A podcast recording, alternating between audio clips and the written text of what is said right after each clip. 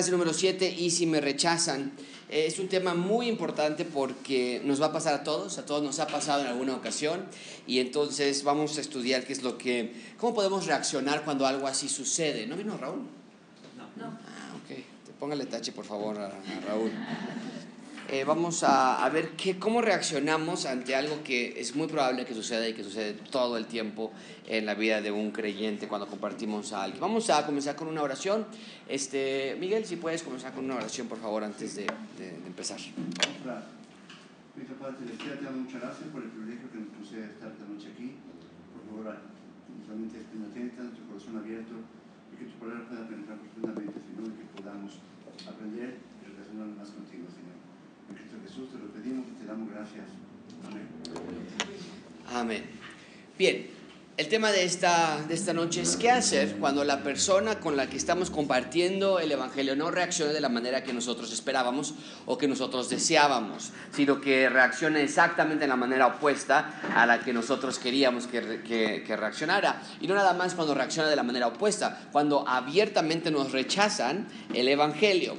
Eh, vamos a presentar una hipótesis que no es tan hipotética, dice el título de esta, de esta sección, lo tienen ustedes en sus hojas, para preparar el escenario de, de lo que vamos a hablar en esta noche es, eh, ¿qué tal si estamos orando antes de compartir el Evangelio como, nos, como lo hemos visto, si se tiene que hacer cuando compartimos el Evangelio, oramos, somos fieles pidiéndole a Dios durante semanas antes de compartir el Evangelio que, que nos dé una pasión por el evangelismo, que nos dé un hambre de, de, de- de compartir el Evangelio con otras personas, que Él ponga en, el- en nuestro corazón nombres con las personas con las cuales debemos compartir el Evangelio, que nos dé oportunidades para poder compartir el Evangelio. Después de hacer toda esta oración, fielmente, que seguro, con, en el- con nerviosismo a veces, vamos confiando en Dios, pero vamos a buscar a alguien con quien compartir el Evangelio. Y empiezas entonces a trabajar con tal vez algún compañero de, de, de- de tu, de tu trabajo inconverso, comienzas a tener una relación con él, a hablar acerca de deportes, a hablar acerca de familia, comienzas a salir a comer con ellos, comienzas a hablar acerca de sus, de sus necesidades, o bien estás con tus padres que son incrédulos, no conocen de Dios, eh, son las personas a quien más amas, son las personas que más cerca, está, cerca están de ti, seguramente tienes una, una necesidad por compartir ese evangelio, o puede ser que estés con tu hijo que no es creyente, eh, un, un ser humano que, que, que- que- al que tuviste crecer y que tienes una, un dolor por su, por, porque no conoce de Cristo, porque se ha separado tal vez, o tal vez tienes a vecinos incrédulos, tienes a vecinos que, que, que se han mudado junto a ti y los eh, acaban de mudarse, bueno, nosotros nos acabamos de cambiar hace un par de meses y unos vecinos acaban de pasar allí y inmediatamente tratamos de, oye, ¿cómo están? ¿De dónde son? A ver cuándo pasan a tomar un café, vivimos cerquita y comienzas a buscar esa oportunidad, en nuestra mente siempre está y cuándo le vamos a invitar, no, tal- vez la primera vez no, pero, pero comienzas a pensar acerca de esa, de esas necesidades de tus vecinos o tal vez tienes a tus amigos más cercanos, eh, eh, amigos con los que creciste tal vez desde chico y los comienzas a a, a- a invitar a la iglesia. Y, en poco tiempo entonces estás compartiendo el Evangelio con, con cualquiera de estas personas que haya sido ese escenario. Y les comienzas a hablar acerca de cómo es que Dios nos creó, dijimos que era la narrativa con la que siempre empezamos, cómo nos creó para amarlo, para vivir por Él, para vivir para Él, y sin embargo en lugar de haber hecho eso, todos los seres humanos, desde Adán y Eva, en lugar de obedecerlo y amarlo, hemos hecho que alguien rechazado. Hay una palabra todavía más fuerte que estoy buscando. Empieza con R. Nos hemos rebelado contra Dios. Entonces, entonces comienzas a hablar con esta persona, comienzas a compartirle y, y- y, eh, nos hemos rebelado, eh, dirigimos nuestra, la, la atención de nuestros amigos o, o vecinos o hijos o lo que sea a cómo es que se manifiesta esa rebelión en la vida diaria de las personas, en nuestras propias vidas. Tal vez le cuentas a esa persona cómo es que Dios, siendo tan perfectamente bueno y tan perfectamente justo, haría bien en castigarnos a todos. Es lo que todos merecemos, merecemos una separación eterna. En fin, eh, estás yendo, atravesando por toda la narrativa del cómo compartir el Evangelio con las personas. A él les hablas cómo Dios envió a Cristo a- al mundo, cómo es que este Cristo que nunca pecó, siendo inocente, murió en la cruz como un sacrificio. En tu corazón estás contento. La persona te está escuchando. Y estás alabando a Dios, estás dándole gracias porque te ha respondido a la oración. Te dio una oportunidad para compartir el, Evangelio. Te dio un amigo con el cual compartirlo. Te dio una, persona que te dio la oportunidad de abrir sus puertas para escuchar. Pero pronto, en los siguientes días, esa persona que está trabajando contigo ya te evita. Ya no quiere hablar contigo. Comienza a hablar a tus espaldas, tal vez, a burlarse de ti. Tus padres ya, mejor ni siquiera te quieren invitar a comer a sus casas porque saben que vas a hablar del Evangelio. Cuando llegas a algún salón, tus tíos, tu familiar, se salen de allí, de la sala, y mejor se van a la cocina, y te pasa a la cocina y mejor se van ellos al patio. Tu vecino, literalmente tal vez te pueda decir, ¿sabes qué? Vecino, gracias, pero ya no me vuelvas a hablar de eso. Ya no me vuelvas a hablar acerca de ese tema. ¿Te sientes entonces decepcionado tal vez? Hasta a veces nos podríamos sentir abandonados porque podemos llegar a pensar que en nuestro compartir el Evangelio algo hicimos mal. ¿Por qué nos rechazaron si les compartimos? Entonces puede llegar a haber esa, esa sensación de que somos evangelistas fallidos, no sabemos cómo hacerlo. Entonces, ¿qué significa? Que las personas a las que más, a las que más amas y a las que quisieras que conocieran de Cristo, ¿qué significa que rechacen a Cristo? ¿Qué es lo que realmente está sucediendo ahí? Eh, amigos, la realidad es esta. Las cosas que hemos tratado de impartir durante estos módulos, durante estas clases, la gran comisión que tenemos dada en Mateo 28 de ir compartir el Evangelio a otros, el mandato que tenemos en Primera de Pedro, que ya vimos anteriormente, de siempre estar preparados para dar defensa del Evangelio, eh, todas estas cosas, si se emplean bien, pueden resultar en dificultades para ti, pueden resultar en grandes costos para ti, costos personales. ¿A qué me refiero con esto? Que hablando de estas situaciones hipotéticas, que realmente no son tan hipotéticas, podemos llegar a perder amigos, familiares, personas que conocemos, hijos, padres, porque nos han cerrado la puerta y nos han rechazado para no hablar más del Evangelio. Entonces, hablando de estas cosas, eh, vamos a tomar el resto de, este, de estos minutos para responder dos preguntas con respecto a esta situación hipotética y después vamos a hablar acerca de cinco diferentes sugerencias prácticas que ustedes pueden llevarse a casa para... Eh,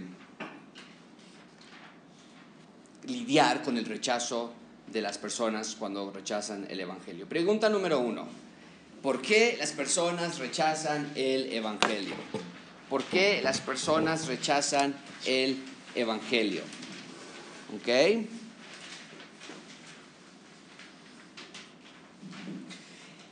Lo primero, quiero que, lo primero que quiero que anoten en sus hojas es, y no lo voy a escribir porque está un poco largo, pero eh, escriban algo similar a esto.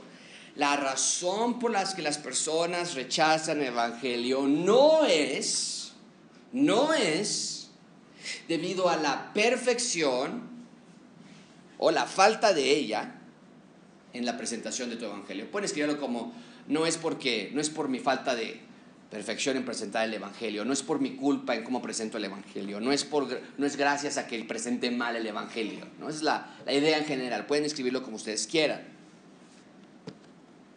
Deja de ponerlo, tal, vez si lo voy a escribir aquí.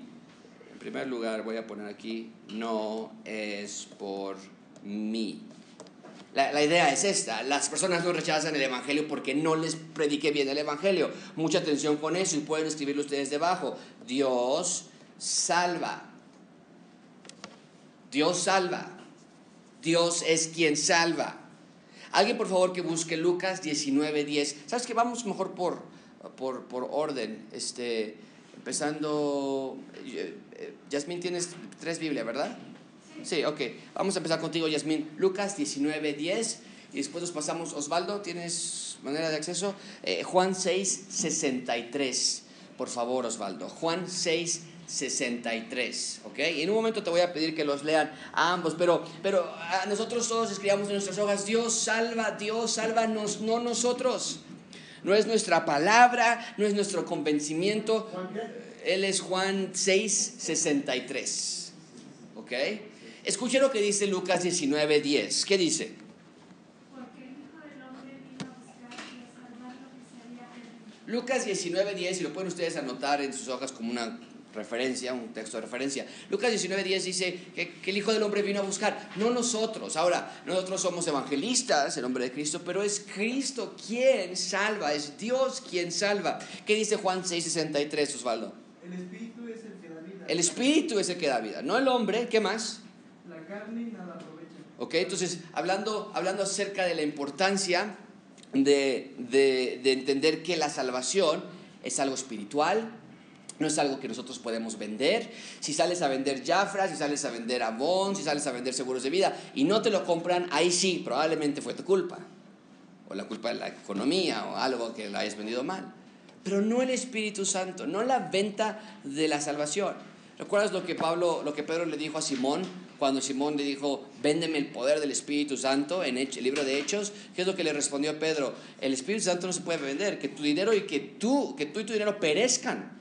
Entonces no es algo que nosotros podemos tratar de, de manejar y, y, ah, bu- bueno, en cierta manera sí se puede llegar a manejar. Y cada domingo en Gracia Abundante nosotros podríamos tener un sinnúmero de personas que fuesen salvas. Yo cuento una historia de alguien que le dio cáncer al final, hago llorar a las personas, luego después les doy un chiste muy divertido y después les digo levanten la mano quien quiere ser salvo y pasen al frente y platiquen con Miguel para que puedan ser salvos. Y si no, entonces mejor sabes qué más fácil, digan esta oración y levanten su mano al final y ya son salvos. Podríamos hacer eso. Sin embargo, es una manipulación del Espíritu Santo. Nosotros no podemos hacer eso. Nuestra llamada es a compartir el Evangelio. Nosotros entonces somos el pueblo de Dios, somos los responsables de compartir las buenas noticias de Dios, somos, Pablo, lo diría así, somos embajadores en cadenas por nombre de Cristo, pero Él es el quien salva. Nada más somos eso, somos emisarios, somos mensajeros, somos, somos embajadores, somos responsables, pero no somos los salvadores. Y entonces, desde esa perspectiva, mucha atención con esto y escriban en sus hojas, nosotros no somos responsables de la salvación, ¿no? Ya no me cabe ahí, pero ustedes agréguenlo, no somos, no somos responsables de la salvación. Sí, Pastor, aquí en este punto, junto con el otro, era lo que yo preguntaba en una de las ocasiones, eh, nosotros sí tenemos la responsabilidad, en, en el, sí la tendríamos en el sentido de presentar el Evangelio de manera correcta. Sí, sería así. totalmente, sí. Para, digo, ciertamente se dice, nosotros no somos responsables de ello, pero sí en cuanto a la presentación del Evangelio. Eh, Déjame cambiarlo. Nosotros no somos responsables de los efectos de nuestra presentación. A- Ahora, el ejemplo que acabo de decir de, este Marco, eh, donde si yo como pastor manipulo al Espíritu Santo o trato de manipularlo, bueno, va a haber un castigo para mí severo. Y, y- y- Dios dice en Jeremías, hay de los pastores, hablando en el Antiguo Testamento, pero se, hay una aplicación para el Nuevo Testamento, hay de los pastores que lideren mal a mi pueblo. Entonces hay una responsabilidad, hay una, hay una eh, advertencia con tomar el Evangelio de Dios y manipularlo para presentar algo mal. O tomar el Evangelio de Dios y presentarlo mal. ¿Ok? Ent- A, a- a eso me refiero cuando, cuando, a eso no me refiero cuando digo que no somos responsables. Me refiero a que tú cuando compartes el Evangelio a alguien ya no eres responsable de que esa persona ahora crea o no. En en otras palabras, no podemos nosotros acercarnos y decirle, bueno, pero a ver, entonces, ¿qué onda? ¿Si quieres creer o no? Pero, pero no, es que, ¿verdad? Te conviene, te conviene, o sea, y empujamos y empujamos. O, por el contrario, sentirnos mal. Cuando la persona dice, no, yo no quiero a nadie, tú decir, wow, fallé. No, no, no, tú no fallaste. Porque si dices que tú fallaste, entonces estás implicando al Espíritu Santo en fallar en la obra que Él nunca falla. El llamado de Dios siempre es efectivo. Estamos hablando más de la responsabilidad de la, de la persona de responder, ¿ok? Pero sí, todos tenemos una responsabilidad. Pedro ya lo dijo, lo acabo de mencionar. Cada uno debe estar listo para defender su fe. prepara en defensa de su fe, es lo que nos dice Pedro, ¿no? Entonces, en ese sentido, totalmente de acuerdo, Marco. Tenemos que, somos responsables de presentarlo bien, pero no somos responsables de cómo reacciona una persona. Sí, Este, pastor, este, cuando eh, uno ora, así como dice usted, uno, se, uno ora para que Dios le dé palabra, porque pues dice Dios que aunque uno no hable, hasta las piedras hablarán, ¿no? Mm, muchas veces estás, este, eh, no sé, ese día oraste en la mañana, pero no le pediste y, y te encuentras a una persona y pues ahora sí que se sabe, o sea, ya lo traes, ¿no? O sea, tú empiezas a hablar, a platicar con esas personas y lo hablas, ¿no? Lo, lo dices, lo predicas, ¿no? Predicas el nombre de Dios y les comentas, ¿no? Este, mi pregunta es, pues a lo mejor ese día no le pediste a Dios que te diera, ¿no? Este, las palabras o, que, o te ayudara, ¿no? Para poder ayudar a decir su palabra y que las personas lo entiendan. Este, y muchas veces eh, pasa situaciones que, que estás en diferentes lados y lo dices, eh, no tiene la, o sea, no, no se sembrará igual, o sea, no, no, no tendrá el mismo efecto porque no se oró a lo mejor ese día. Sí, no, no lo creo así. Eh, No, no queremos tampoco caer en algo de superstición, ¿no? Eh, pe- pero me, me, me hace pensar, el ejemplo que diste, me hace pensar en Emías, que incluso cuando está hablando con el rey, él está orando y pidiendo a Dios sabiduría. Cuando estás hablando de Cristo, cuando otra persona ora en tu mente, ora, Señor, por favor, que... Pero pues estás hablando, tienes que concentrarte en presentar el Evangelio. Pablo lo dice así, a Timoteo predica tiempo y fuera de tiempo. Así es. ¿no? Es decir, prepárate siempre. ¿no? Si estás en el pecero, pues da una versión de un minuto. Y si estás eh, ya en un restaurante, pues ya puedes dar una versión más larga. Pero tienes que estar preparado para presentar defensa del Evangelio, según Pedro. Eh, pero no, yo creo, que, yo creo que Dios te, da, te va a responder. Por otra parte, si una persona no está en oración pidiendo oportunidades, Dios no te va a dar oportunidades. Y van a pasar desapercibidos de tu parte. Bien, buena pregunta. Eh, pero entonces, regresando a nuestro tema, si, si has salido tal vez con coraje, con amor, con pasión por compartir el Evangelio a alguien y te rechazan o rechazan al Evangelio, tenemos que liberarnos de la mentira de qué tal si lo hubiera hecho distinto, qué tal si empujé demasiado, qué tal si empujé no tan lo suficiente, qué tal si ya nunca lo vuelvo a ver, qué tal si... No, porque no es de ti. ¿Ok? Si eres un fu- fu- futbolista profesional, tal vez sí, no, dijo, le hubiera metido un gol, tal vez hubiera metido más rápido, tal vez hubiera hecho así, me hubiera eh, un, movimiento sin, sin pelota, pero nosotros no somos jugadores, nosotros simplemente somos emisarios. Y me recuerda la palabra del sembrador y la semilla, donde el sembrador, él simplemente va aventando la semilla, y, y la, y la semilla cae en cuatro diferentes tierras, y solamente una da. Entonces, ¿qué quiere decir? Que, que el sembrador tuvo mejor talento, tuvo mayor producción ese día. No, él lo hizo igual y sembraba y sembraba y sembraba. No tanto como diciendo no me importa el resultado, porque obviamente le importa el resultado. ¿Quiere sembrar? ¿Quién es? No, la Ah, ok. gente Pasen adelante. Este, eh, no es tanto que digas no me importa, pero en parte es decir, yo a mí no me interesa, porque puede llegar en partes de, bueno, si alguien cree, pues ya me va a dar más ganas de invitar a más personas, pero eso de que todo el mundo me rechaza, pues ya me quedo sin ganas. No, tú tienes que invitar, invitar, sin importar los resultados que obtengas. Y esto es muy importante, por ejemplo, cuando una iglesia se planta. Y era que nosotros teníamos en mente. Gracias a Dios, Dios ha dado crecimiento, pero nosotros decíamos, si la iglesia somos 15 personas por dos años, no importa. No importa, porque nosotros no tenemos control sobre los tiempos de Dios. ¿No? Y, y tenemos una iglesia en Guatemala, nuestra iglesia amiga en Reforma, que estamos tratando de invitar al pastor, y el, casi la misma cantidad de tiempo, ellos llevan el doble de personas que nosotros, y nosotros decimos, no importa, Dios tiene los tiempos para cada, para cada momento. El punto es que nosotros cada domingo que sí predicamos, haya 15 o haya 100, prediques el Evangelio. En el caso de ustedes, igual, o en el mío, igual, que com- compartimos el Evangelio. Entonces, somos todos pecadores, hemos quebrantado los mandamientos de Dios, hemos vivido activamente en, en rebelión contra Dios, eh, nosotros eh, estamos totalmente yendo opuesto a la dirección, y eso incluye a tus hijos, a las familias que estás invitando, eso incluye a tus vecinos, eso incluye, incluye a tus familiares que estás tratando de invitar a Dios.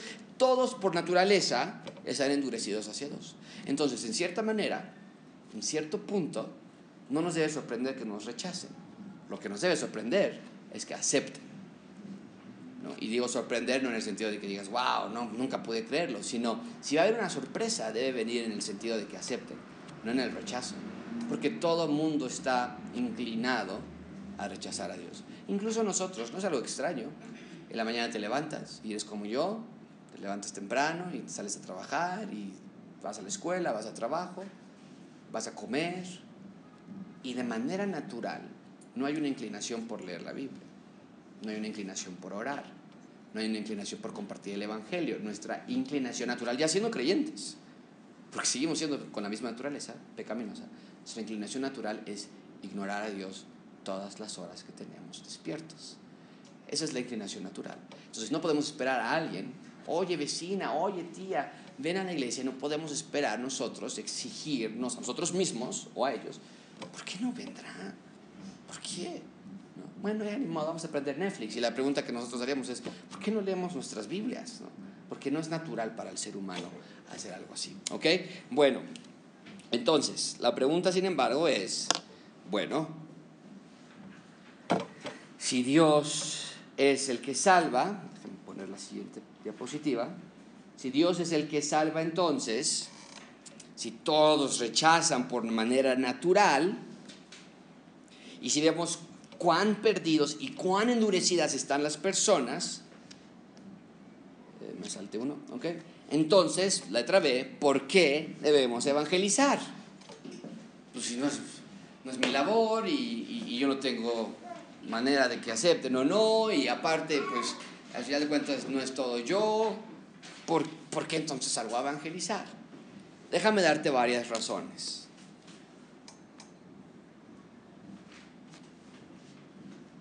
Tenemos que edificar relaciones sociales con individuos con el fin de compartir el Evangelio, porque en primer lugar, déjame escribirlo, número uno, glorifica a Dios. Glorifica a Dios. Dios es el evangelista supremo. ¿Qué hizo Dios para evangelizar a la humanidad? ¿Alguien? ¿Qué hizo Dios Padre para evangelizar a la humanidad? Envió a, a a Jesucristo, ¿no? Y bueno, tal vez podríamos ir más atrás de eso, envió a los profetas y envió a los maestros, ¿no? En el Antiguo Testamento. Pero en manera gráfica envió a su Hijo.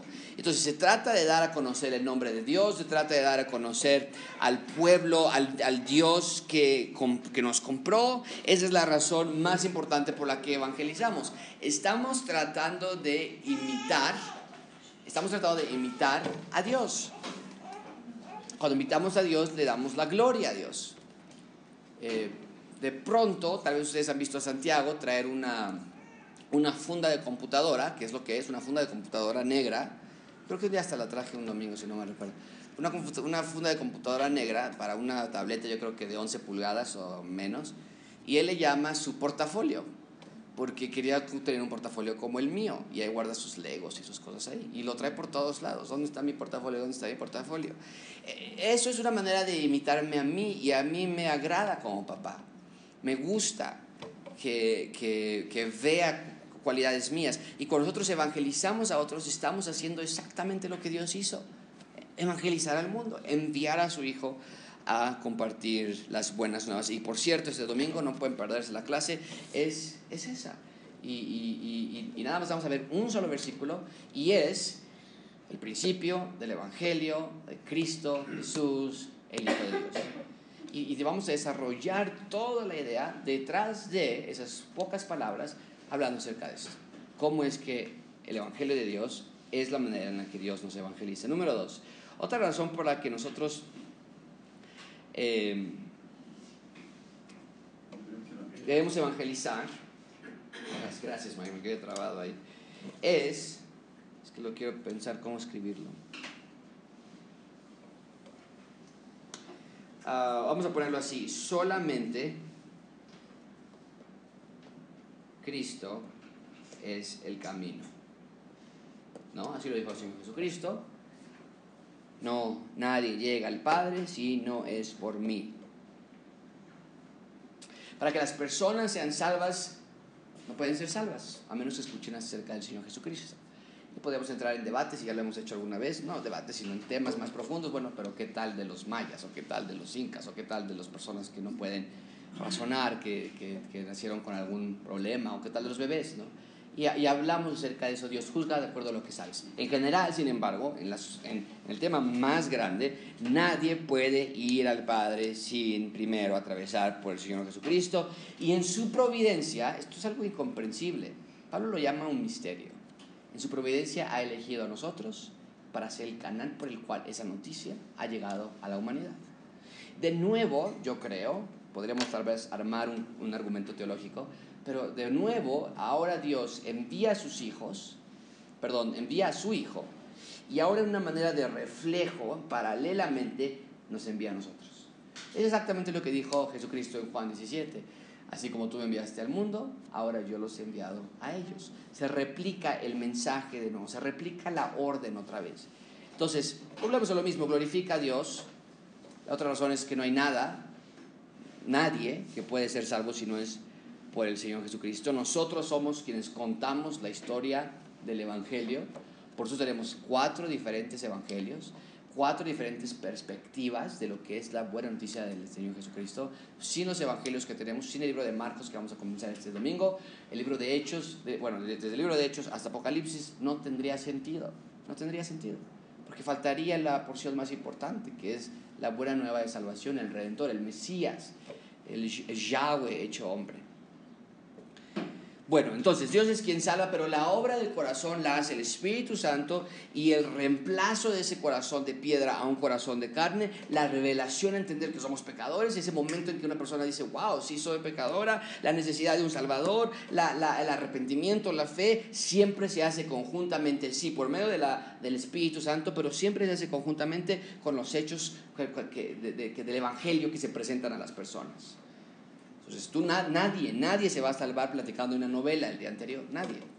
No vas a decirle, oye, ¿viste la novela de anoche? Oye, sí es cierto, soy pecador, ¿no? No, la idea es, vas a presentarles el Evangelio y van a reaccionar si así Dios lo decide, obviamente, pero es a través del Evangelio. Entonces, sí es probable que nuestras relaciones con padres, con amigos, con hermanos, con compañeros de trabajo, con hijos incrédulos, eh, sean más fáciles, mucha atención con esto, sean más cómodas si mejor nos mantenemos al, al, margen de hablar del Evangelio. Sí, es muy probable que va a ser mucho más fácil.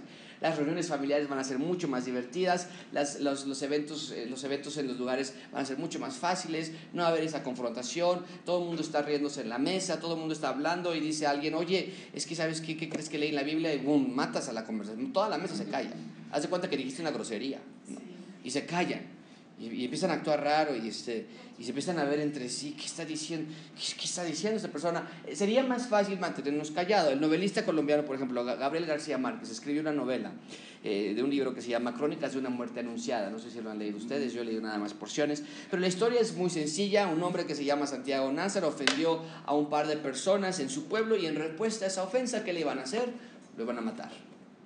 Y entonces ellos planean su ataque, se lo cuentan a todos los conocidos y a medida que avanza el día en el pueblo de, de, Santiago, casi todo el mundo, to, todos los pobladores de esa ciudad sabían lo que iba a pasar, sabían lo que le iban a hacer y sin embargo nadie le avisa a esta persona que lo iban a matar. O son, de acuerdo a la, a la, novela, o son demasiado perezosos, o algunos son demasiado apáticos, o algunos albergan secretamente sus propios deseos de rencor, de decir, sí, que bueno, que, lo va, que se lo van a echar ya de una vez, pero por cualquiera que haya sido el, el, la razón, no, los, no se lo dice. Y efectivamente cuando llega el momento, los hermanos continúan con su plan. Entonces tenemos que preguntarnos nosotros, ¿realmente somos buenos amigos? ¿Realmente somos buenos hermanos, buenos padres, buenos vecinos, buenos familiares? Si no nos esforzamos por compartir el Evangelio con otras personas, si un día saliste por la puerta de tu, de tu casa y viste a tu mejor amigo parado en la calle, eh, y viste a alguien allí que tú conocías, viste a tu familiar y no intentaste gritarle una advertencia, no gritarle literalmente, pero no traerlo y decirle, oye, te mando un versículo a ratito, oye, te mando otra invitación, oye, ¿qué pensaste? ¿Cómo te pareció la predica que escuchaste? ¿La escuchaste? No, no la escuchaste. No, no te preocupes, yo sé que todos andamos ocupados, pero escúchala, está muy buena, esto es verdad. Es esa clase de, de, de, intención. Lo más amoroso que podamos hacer en nuestras relaciones sociales es efectivamente compartir el Evangelio, sea cual sea el costo. Bien, entonces para resumir lo que hemos cubierto hasta ahora, en primer lugar, cuando alguien rechaza el Evangelio no es fundamentalmente nuestra culpa. Ahora, no quiero tampoco ponerlo tan dogmáticamente, ¿ok? Si te preguntan a ti, este, a qué iglesia vas y, si, y que les hables de ti y andas peleado con todo el mundo y estás gritando y estás enojado y estás dando un mal testimonio y las personas no quieren aceptar, ¿qué me decía hace ratito? Una persona me decía, si mi jefa es creyente y si yo no fuera creyente y ella, y, y ella me invitara a su iglesia, yo diría no, porque es una persona muy mala. Bueno, ahí sí es tu culpa, ¿ok? Ahí sí es profundamente tu culpa. Pero no es tanto en la metodología, es la, es la clase de vida que estás viviendo. Estás viviendo una vida falsa, doble, y obviamente no vas a, no vas a, no vas a ser un buen evangelista. Estamos hablando aquí de la metodología. Cuando tú te sientas y hablas con alguien y te rechaza, no pienses, híjole, es que le dije muchos versículos híjole, es que no le dije suficientes versículos, híjole, es que se lo dije muy rápido, no fui suficientemente fuerte. No, no pienses en eso, Dios tiene control. Pero en segundo lugar vimos que la realidad, la santidad de Dios, nuestra necesidad de reconciliarnos con Él, el evangelismo es algo bueno, es algo amoroso, no es malo hacerlo con las personas, independientemente de cómo las personas reaccionan. Pero bueno, eso nos deja todavía con el hecho de que nos van a rechazar, nos van a, a lastimar, Así que déjame darte cinco estímulos para lidiar, lidiar con el rechazo. Cinco estímulos para lidiar con el rechazo. Y voy a necesitar a varias personas que lean versículos, así que estén preparados. Eh, Santos, no, ¿verdad? ¿No tienes Biblia? ¿Sí? Ah, perfecto, muy bien. Eh, Santos, Juan 15, 20. Juan 15, 20. Lupita, este, primera de Pedro 4, 12. Eh, nos pasamos para acá. Eh, Brian, primera de Pedro 3.20. ahorita vamos, espérame. ¿Qué te dije, Brian? Ok, este, Lupita. Primera de Pedro 2.23 al 24. De una vez voy a repartir si hay más, porque así ya no nos regresamos. Creo que son todos. Ok, entonces, cinco elementos o cinco estímulos, déjame ponerlo aquí, para luchar contra el rechazo. En primer lugar, ten consuelo. Ten consuelo. Eh, ¿Quién le dije? Pues Juan 15, 20. Santos. Santos, venga Santos.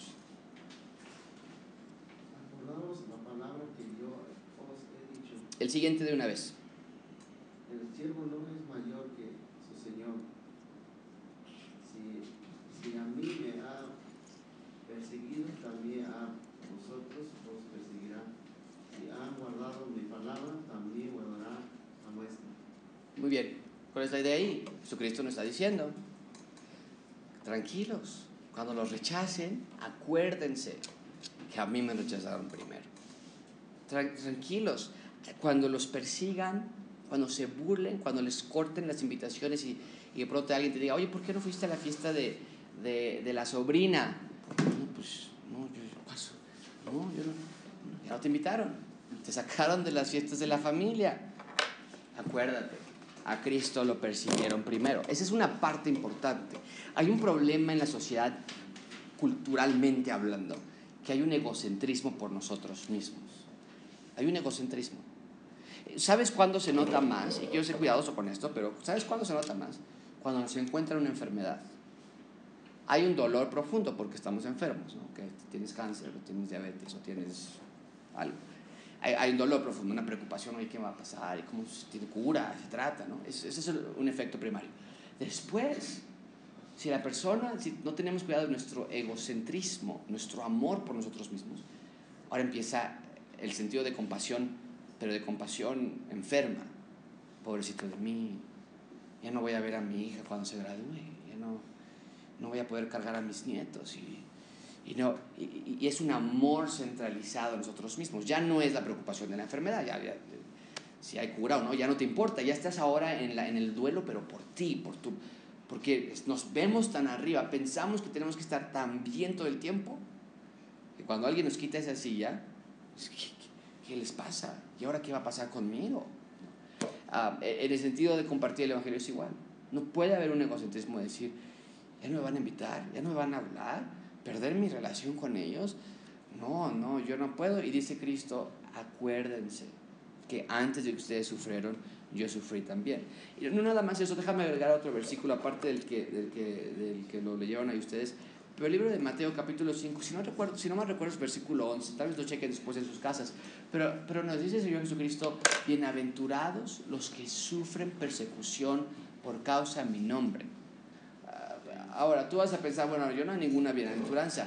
No lo estamos viendo desde esa perspectiva entonces, pero hay una bendición, hay una alegría cuando, cuando lo hemos hecho así. ¿Por qué? ¿Por qué dice el Señor Jesucristo? Bienaventurados los que, los que persigan, los que, los que vituperen en mi nombre. Porque a los profetas, al nivel de profeta vas a llegar, como Eliseo y Moisés, y a los profetas también vituperaron. ¿Cómo dice el texto bien, Miguel? Bienaventurados sois cuando por mi causa vituperen y los persiguen y digan toda clase de mal contra vosotros, mintiendo. Gozaos y alegraos porque vuestro galardón es grande en los cielos, porque así persiguieron a los profetas que fueron antes de vosotros. Entonces, los- gracias Mike, los profetas eran enviados de Dios. ¿no? Y, y- y estamos llegando para, para, para el antiguo, y vamos a hablar de los profetas incluso en el libro de Marcos, porque Juan el Bautista de pronto sale de la nada y, y- olvidamos generalmente que es un profeta, el Juan el Bautista. Eh, pero, pero el, el nivel de profeta en el Antiguo Testamento era como general. ¿Quién sabe de cuá- cuántas estrellas hay este, de generales, este, Erika? No, cuatro, ¿no? son cuatro estrellas, ¿no? General cuatro estrellas. Es lo máximo que hay. Y en, en cuanto al rango, y dice Dios, cuando te persigan, cuando te corten, cuando no te hablen, cuando te, te burlen de ti, has llegado al nivel máximo de, clase, de la clase de sufrimiento. No es que ahora tú seas un profeta, ¿ok? Pero el de la clase de sufrimiento por causa de mí. Primera de Pedro 4.12, ¿qué dice? Eh, ¿Lupita? ¿O quién lo tenía? ¿Sí? ¿No era 320? Cuatro Cuatro, doce. doce. ¿A 412? Ah, que- Dije primera de cuatro, tal vez dije eso. Primera de Pedro 4, 12. Sí, primera de Pedro 4.12. 412. Amados, no os sorprendáis del fuego de, de la prueba que os ha sobrevenido, como si alguna cosa extraña os aconteciese. ¿Ok? ¿Qué sigue? ¿Qué, sigue, qué dice después? Sino gozaos por cuando sois partici- participantes de los padecimientos de Cristo, para que también en la revelación de su gloria os gocéis con gran alegría. ¿Ok? O sea, gócense si son participantes de los vituperios de Cristo. Ah, Hay un gozo, hay una alegría, no somos masoquistas, ¿ok? Quiero tener mucho cuidado con eso. A mí no me gusta sufrir y no me gusta que me rechacen. Pero ese es el problema. Pensamos que nos están rechazando a nosotros. Nadie llora ¿no? cuando alguien no compra Jafra. Digo, te duele porque dices, hijo, pues ah, quiero una venta, el dinero, ¿no? Pero a ti no te importa porque tú ni conoces quiénes sean los dueños de Jafra.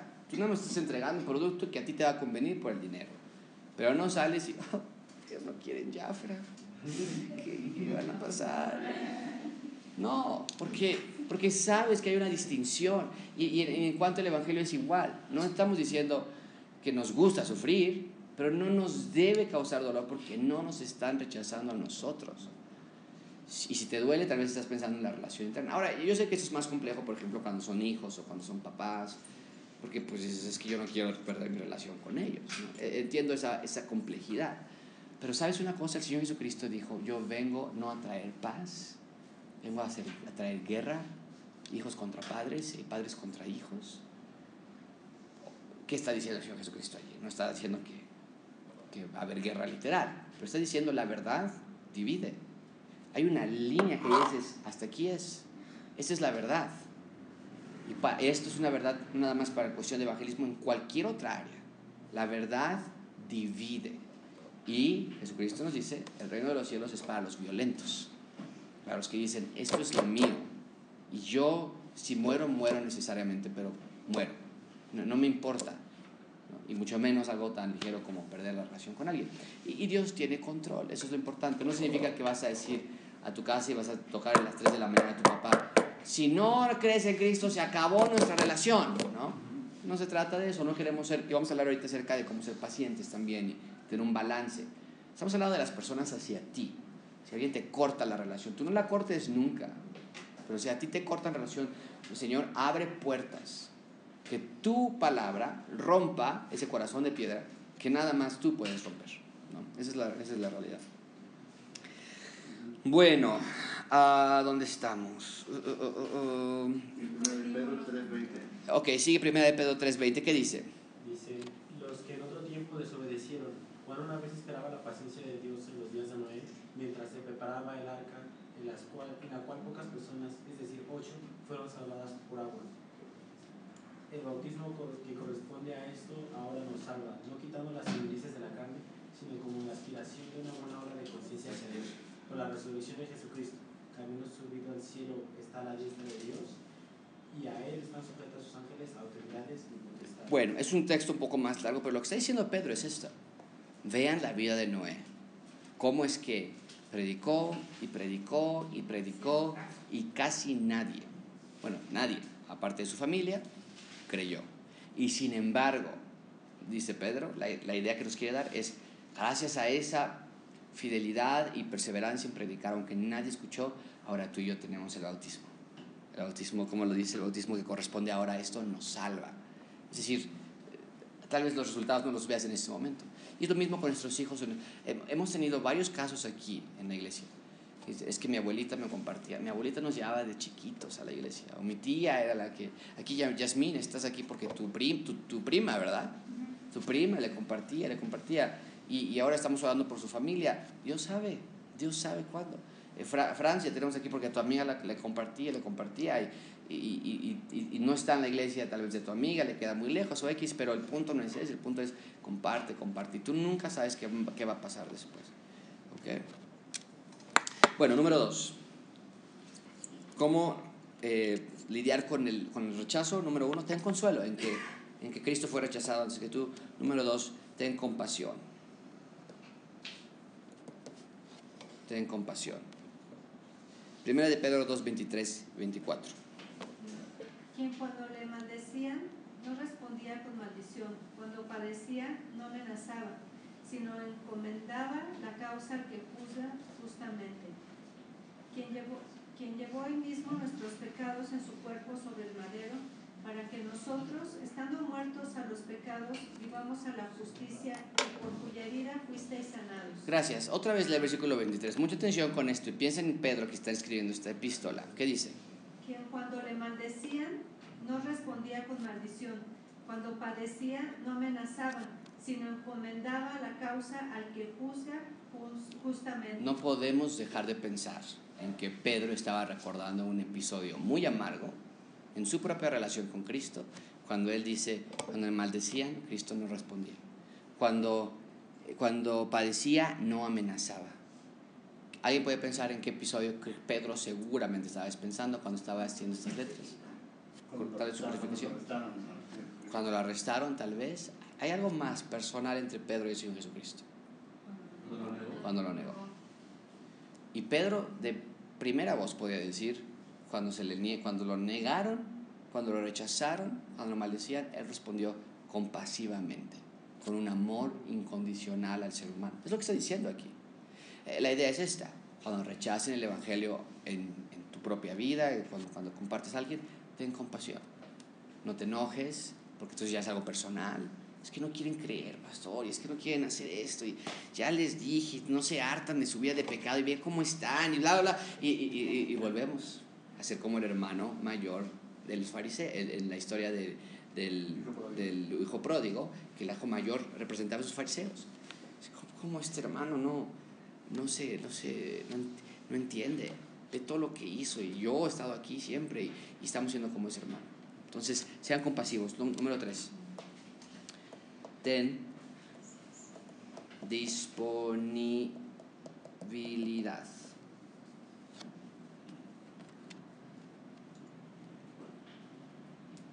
Puede ser aconsejable no mencionar el Evangelio la próxima vez que veas a la persona con la que le compartiste.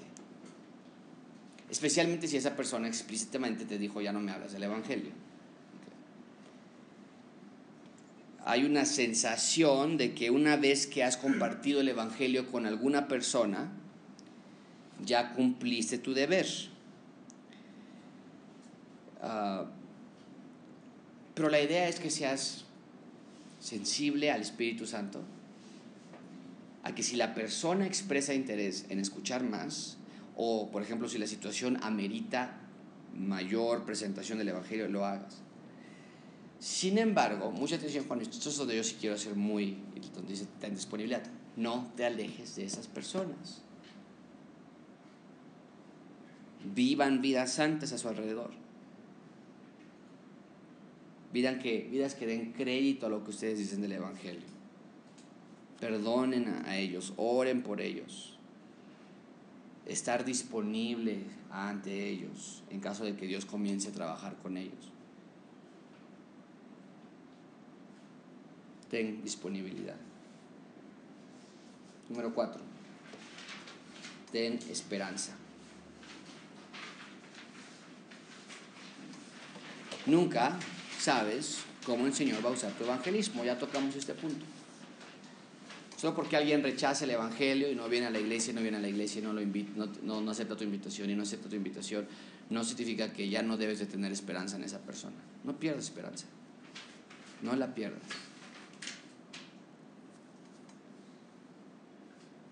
Pienso en la iglesia, por ejemplo, de los Corintios, una iglesia totalmente destruida, inmoral, pecadora. Y Pablo les escribía, y les escribía varias veces, aun cuando lo corrieron de su propia iglesia, escribe una carta dolorosa, lo corren, vuelve a escribir Segunda Corintios, ya estudiamos Segunda Corintios nosotros aquí, y vemos con cuánto amor trataba esta iglesia. Pablo tenía esperanza en que ellos un día iban a entender el Evangelio. Y número cinco, sé constante en oración.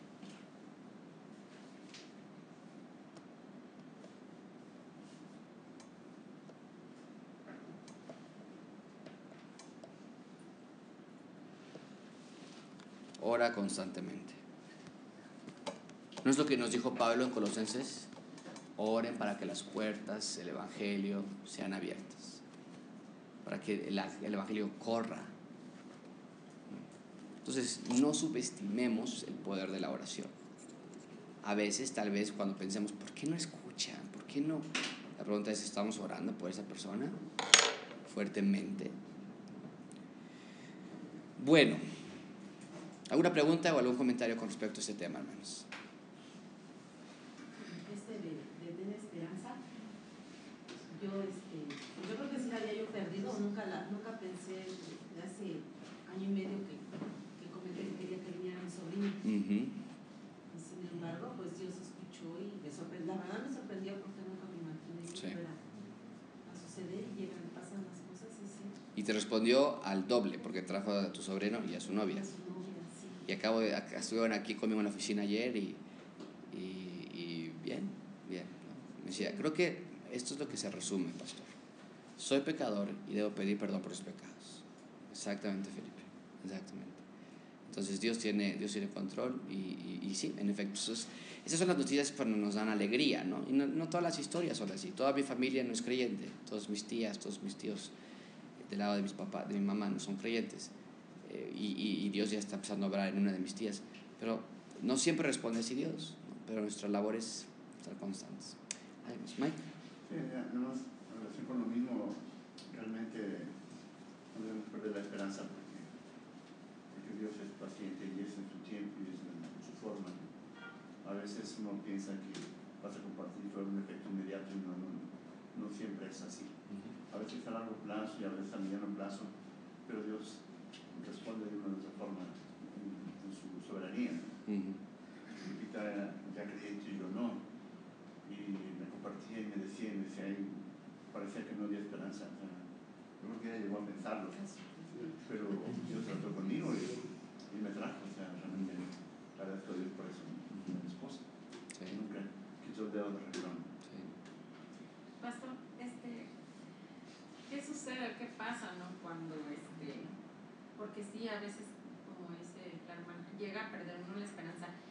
Y más cuando, por ejemplo, mis papás, ellos no son creyentes, pero hubo un tiempo, hace como, no sé, tres años, no recuerdo bien la fecha, que yo estaba con mi mamá y, y le dije, permíteme orar, vamos a orar juntas, ¿no? Entonces yo le empecé a decir, y ella aceptó orar conmigo.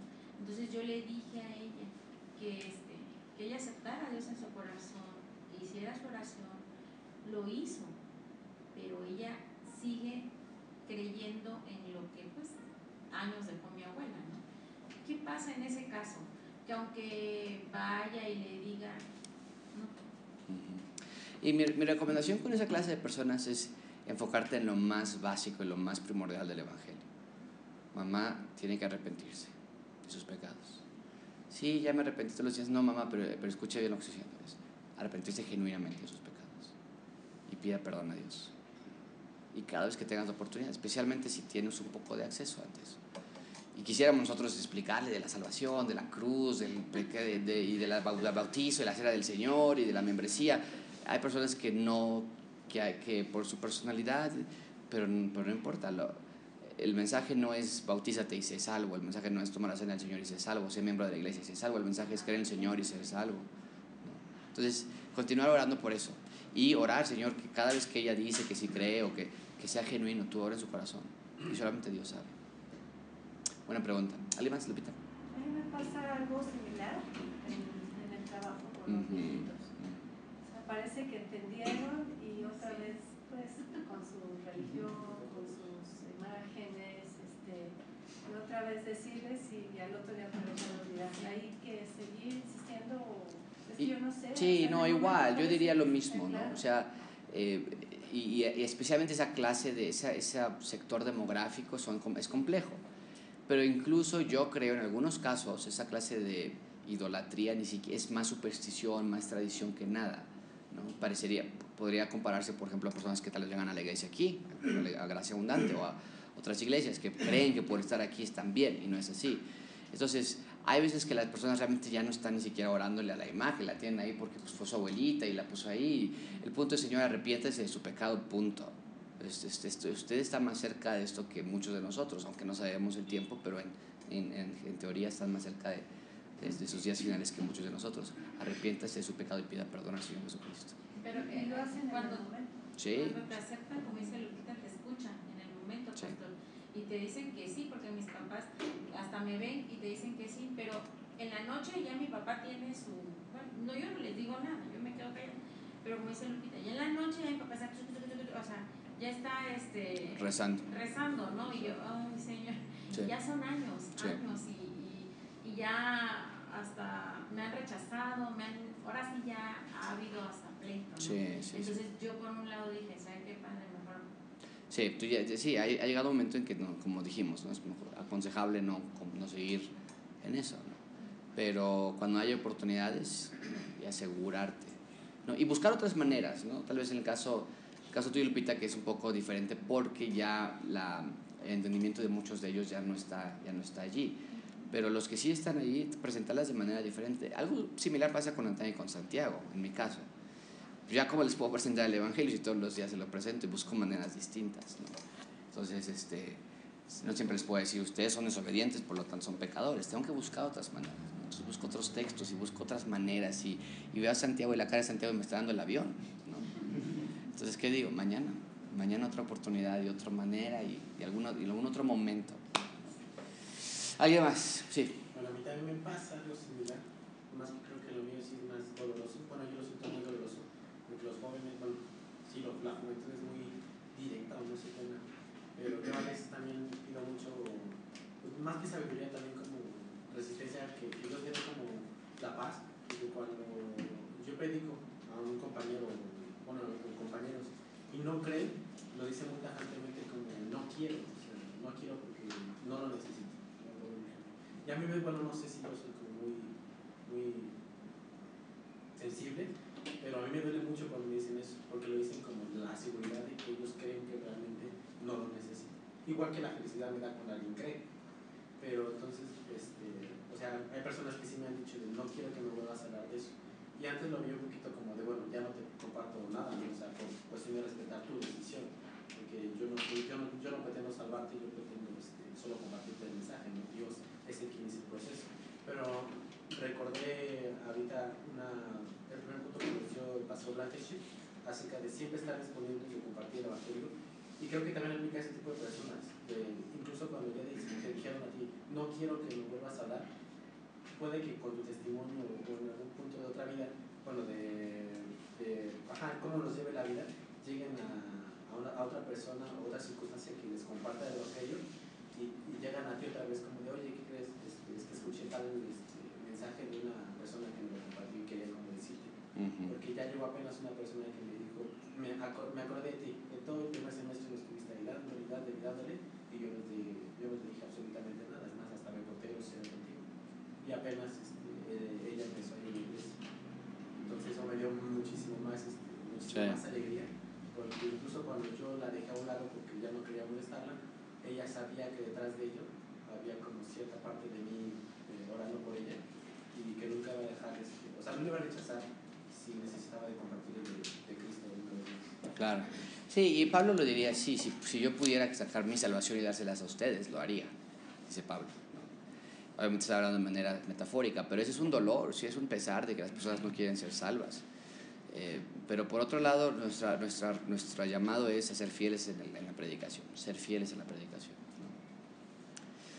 Este, la jovencita que está llegando, compañera de, de Sí. Yo recuerdo cuando a ella la invitaba, cuando trabajaba ahí, Ujú. y ella decía, no, no, no, no, Sí. ahora la veo y digo, Señor, son tus tiempos. ¿no? Sí, sí. Sí, sí, sí, sí, sí. Y todos nosotros hemos estado en alguna situación así, con personas así. Muy bien, ¿alguien más? Sí, Jasmine. Sí, bueno, yo nada más para, ¿cómo eh, esta pregunta? Porque yo normalmente, yo me di cuenta que yo empecé a hablar mucho a, este, o hacía mucho énfasis con compañeros de trabajo, o mi propia familia, o gente cercana. Sin embargo, este, como que eh, volteé a ver a, a, a- a gente cercana que es este, drogadicta y alcohólica y que realmente este, están muy cercanos, ¿no? Dices, bueno, ellos, y gente que la verdad no dice, "Ah, ¿cómo está? Sí. Nadie los ve, pero no es presente". Y entonces, este, ahí dices, bueno, ¿cómo acercarte más a los jóvenes, no? Que, mm, por un lado, yo pienso que a lo mejor eh, algunos te pueden decir, eh, o en sus adentros, ¿no? Este, eso es lo que yo estaba buscando, ¿no? Ujú. Que me, me hiciera caso, ¿no? O, o alguien muy resentido te va a decir, definitivamente, pues, llégale, ¿no? Sí. Y, y creo que eso es lo que, este, porque, pues, tanto conozco gente cercana, de, tanto gente de oficina, ¿no? Que están eh, sumergidos en drogas y alcohol, como gente que está en las calles, Sí. gente cercana. Entonces dices, bueno, ahí, este, a esas personas, ¿cómo les hablo? Bueno, y, algo importante que hay que entender, por ejemplo, en la historia, en la parábola del sembrador, el primer, el primer suelo era un suelo rígido, duro, representaba la clase de persona que ha vivido una- una- un, un estilo de vida tan anti Dios que su corazón se ha endurecido contra Dios de una manera muy severa. Entonces, hay una realidad también en la clase de decisiones que las personas toman que los va a alejar de Dios ante ellos. Romanos 1 dice que Dios los entrega a su propia concupiscencia. Y dice, ok, ¿quieres, hacer, ¿quieres esa clase de vida? Esa espiral que va hacia abajo y hacia abajo, adelante. Pero ahora va a haber un endurecimiento, no nada más de tu corazón, ahora va a haber un una, una venda por parte de Dios ante esa persona que ha vivido tanto tiempo en rebelión tan abierta. Entonces, esa parte es compleja también, ¿no? Y sin embargo, nuestro llamado es el mismo. ¿no? Pero hay muchas ocasiones en las que esos individuos, eh, platicaba con una persona la semana y, y la, y la idea es, ¿sabes qué? Es hasta que esa persona pueda ver por sí mismo que está mal. Cuando ya esté cansada de las drogas, cuando ya esté cansado del alcohol, cuando esté cansado de las adicciones, de ahí, de ahí no te vas a poder mover mucho. Hasta que esa persona diga, ya no quiero, ahora sí. Ok, porque mientras está en esa espiral, mm, no hay manera, está girando demasiado rápido y nosotros como personas no podemos más que decir, oye, vamos a la iglesia, escucha de Cristo, arrepiente tus pecados. Y, no, esto, es- esto es la vida, están dándole durísimo. Y es un momento en que tenemos, Señor, ahí la oración imprecatoria podríamos decir, Señor, haz lo que tengas que hacer con esa persona. Algún accidente, algún problema, algo grave que despierte antes de que se mate y que termine en el infierno separada de ti. Lo que tengas que hacer con tal de rescatar a ese tipo de personas. ¿Ok? Bueno, vamos a, vamos a orar, si- a menos que haya alguna otra pregunta. Pásale, Juliana, pásale, pásale, pásale, pobrecita. Vamos, a, vamos a orar y despedirnos. Eh,